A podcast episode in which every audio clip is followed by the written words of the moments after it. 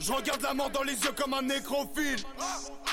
Une punchline que l'on reconnaît parfaitement, synonyme du grand rappeur Django, l'artiste revient pour frapper fort avec son dernier clip du son Fury.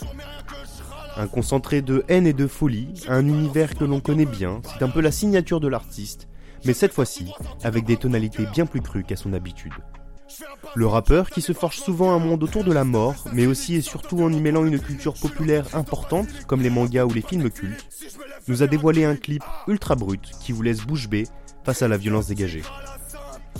On y voit le rappeur enfermé dans un hôpital psychiatrique, battu par ses matons, sujet à des accès de folie vraiment violentes, en sang, se transformant en monstre incontrôlable, le tout avec un enchaînement d'images et un jeu de lumière qui rajoute une certaine angoisse à cette œuvre.